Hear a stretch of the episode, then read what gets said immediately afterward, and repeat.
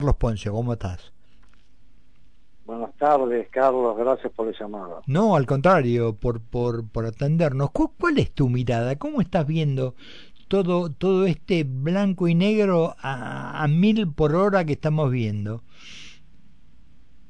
Como una gran desmesura, como un gran despropósito. Uno ve estos incidentes, está mirando por televisión y, y el trasfondo y y por más que uno le ponga un poco de optimismo al, a la vida social y política, al final se rinde ante la evidencia de no tenemos solución. Estaba escuchando lo que decías en relación a quizá, no sé si tiene una solución, que si imaginariamente Argentina se pudiera desdoblar en dos y bueno, en unos que vayan los que quieren vivir de una manera y en otros y en otra que vayan los que quieren vivir de otra manera, porque parece que no, no encontramos el punto medio de la concordia. Y yo creo que acá lo que está pasando eh, estaba anunciado superestructuralmente, digámoslo así. Mm. Y yo creo que más allá de las excusas, que por supuesto vienen al caso y son pertinentes y son más o menos legítimas, lo cierto es que acá hay dos cosmovisiones una que quiere ir por un lado, otra que quiere ir por otro, pero además de esa conmovisión hay una acción asociada. Eh, los que perdieron las elecciones, la izquierda, el kirchnerismo, y bueno, quieren hacerle la vida imposible al gobierno, más allá de, de lo que hizo o dejó de hacer el gobierno. Y el gobierno, en lugar de tener una actitud de concordia, reflexiva, persuasiva, eh, tiene una, de entrada tuvo una actitud de, yo diría, de soberbia, de jactancia. No es lo mismo decir, eh, lamentablemente le digo al pueblo argentino que no tenemos recursos en las arcas del tesoro, no hay plata.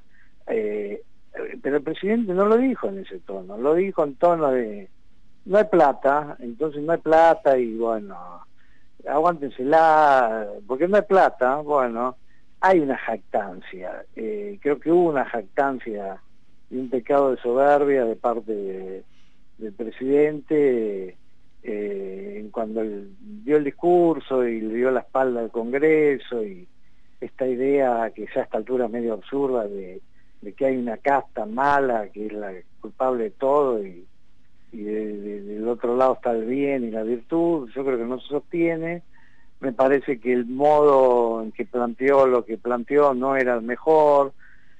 Es claro que esa ley base o ómnibus y, el DNU no parecen ser eh, generados por, por mi ley y su, y su, equipo de ministros o de asesores, sino que compró llave en mano un compendio que había sido hecho en otro contexto, con otro sentido, que le venía como anillo al dedo, pero Sturzenegger no es ni siquiera funcionario y, para mí está claro que eso era muy raro, muy heterogéneo y que en algunos párrafos olía al lobby de, algún interés.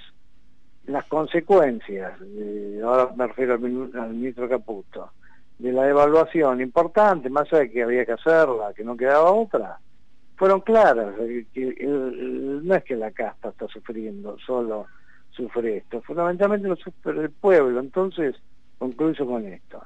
Principio básico de la estrategia, no hay que darle de comer al adversario. Mm. Y yo creo que mi ley lo que hizo es darle de comer a todo este grupo de intolerantes que solo necesitaban una excusa para ponerse en víctimas y, en salvadores de la patria y defensores del pueblo, que eh, no lo son, pero... Ahora, Federico, Esto, esto es contrafáctico, ¿no? Lo que te pregunto, pero ¿vos pensás que si ley lo hubiera comunicado mejor en los términos que vos decís, cosa que yo en mucho coincido, este, ¿hubiera tenido una respuesta, unas ganas de ayudar del otro lado?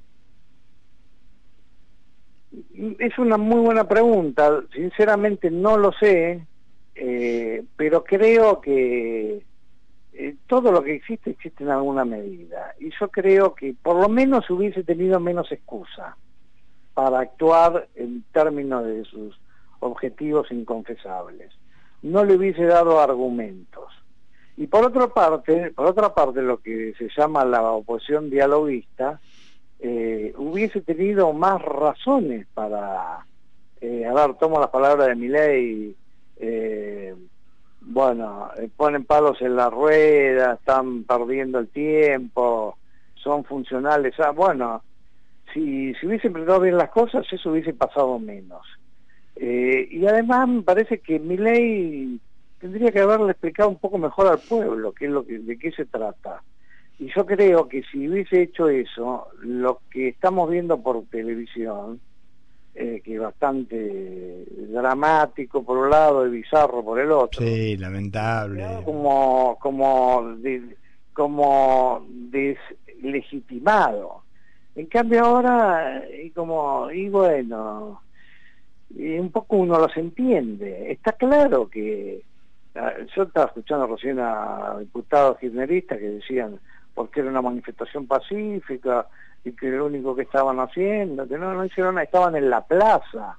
Y no estaban en la plaza, estaban en la calle no pueden tomar la calle, vamos a tomar la calle, era evidente. Pero más vale, hoy lo, hoy lo vimos, oíme con, con, con, con diputados y políticos ahí al frente, saliendo a apoyar y acompañar esto que era un desafío de la gente que prácticamente vos los veías, a, a y cuatro o cinco que estaban ahí con él, con, desafiando a la policía, tomándoles el pelo, buscando, como vos decís, buscando la excusa para que pasara algo.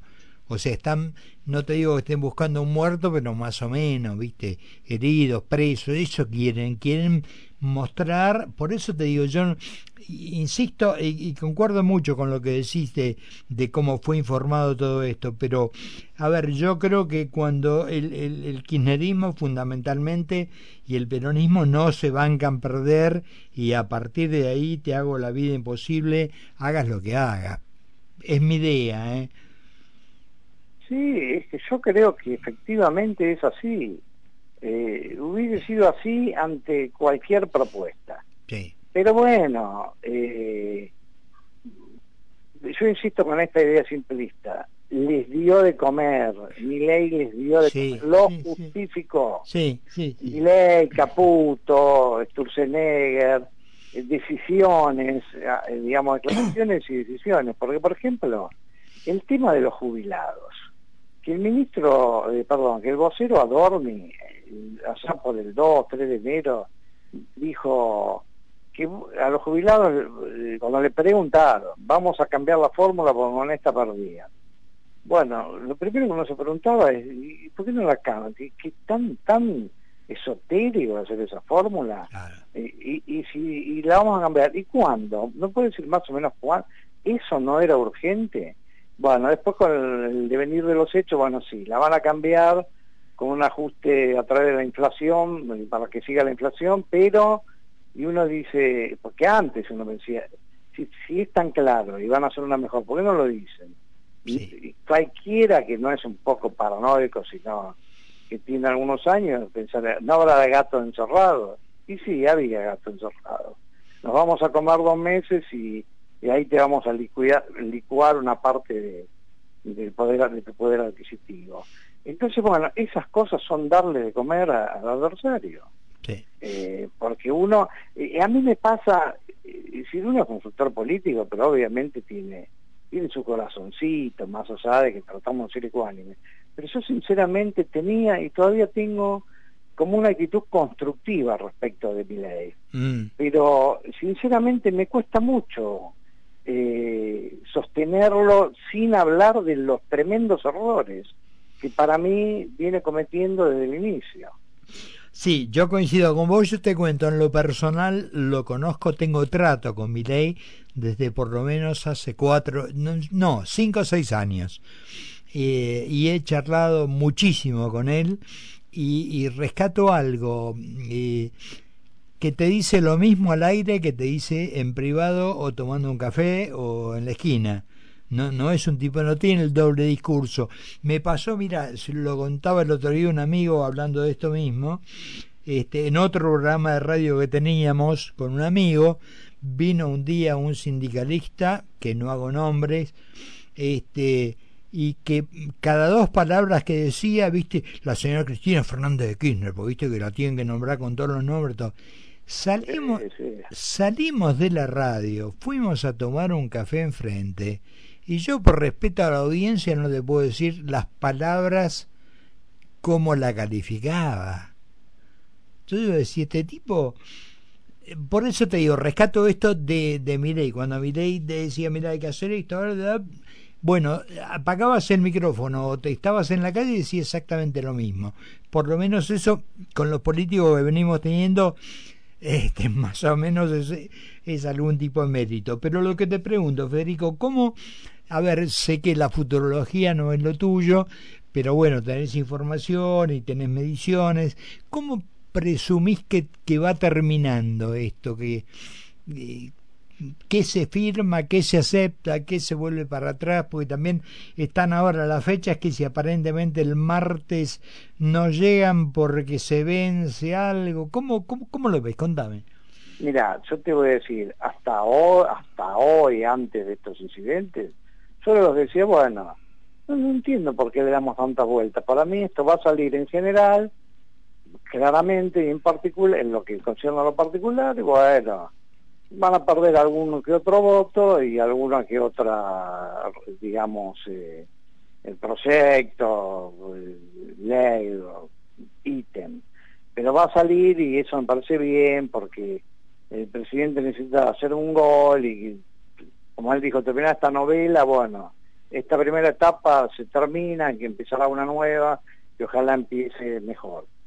Ahora, con los incidentes de hoy, ya me parece que hay un clima muy enrarecido. Sí, sí. Y a mí me parece que, yo quiero reivindicar a, al diputado Martín Tetaz, porque eh, cuando mandó la ley de ómnibus, eh, él haciendo un análisis decía que esa ley va a tener, es decir, para que eso salga hay que atender a tres frentes. Uno es el el jurídico, el constitucional, si es constitucional o no. Otro es el parlamentario y otro es la calle. Ahora, se quedó corto, porque lo que no dijo, bueno, por supuesto tampoco que tenía que decirlo, ¿no? Pero yo veo este problema que no lo había visto. La interacción, sobre todo entre el, los parlamentarios, digamos, el Congreso, los diputados y la calle. Yo creo que lo de hoy marcó como un hito, porque es como que es claro que el kirchnerismo y los más cuestionadores eh, ya es explícito su apoyo respecto de los manifestantes y yo creo que eso tiene una lógica de, de rolar la apuesta y que van a convocar a que vengan más todavía. Sí, sí, sí. a mí me parece que cuando uno ya llega al punto de, de se huele peligro, eso no es bueno. Entonces yo creo que podría trabarse. Igual lo digo como una hipótesis de trabajo.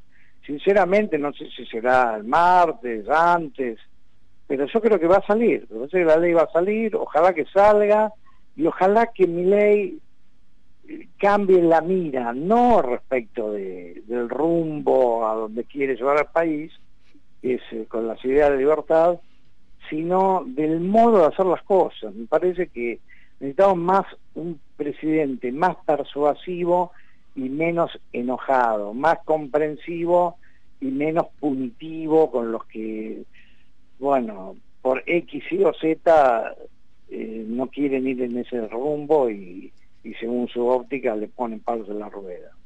Absolutamente de acuerdo. Federico, seguramente te vamos a volver a molestar, seguramente para ver cómo, cómo viene evolucionando esto. Te agradezco mucho estos minutos con nosotros. ¿eh? No, al contrario, muchas gracias, no hay ninguna molestia, hasta pronto. Bueno, abrazo grande. Hablamos con Federico González, director de Federico González y Asociado. ¿Cómo venimos con la temperatura? 32.4 y no afloja, ¿eh? Y ya no está el Banco Central que salga que salga, ¿qué tendría que hacer? Tendría que salir a vender para que baje. Llévalo. Con nosotros en Mira quién habla.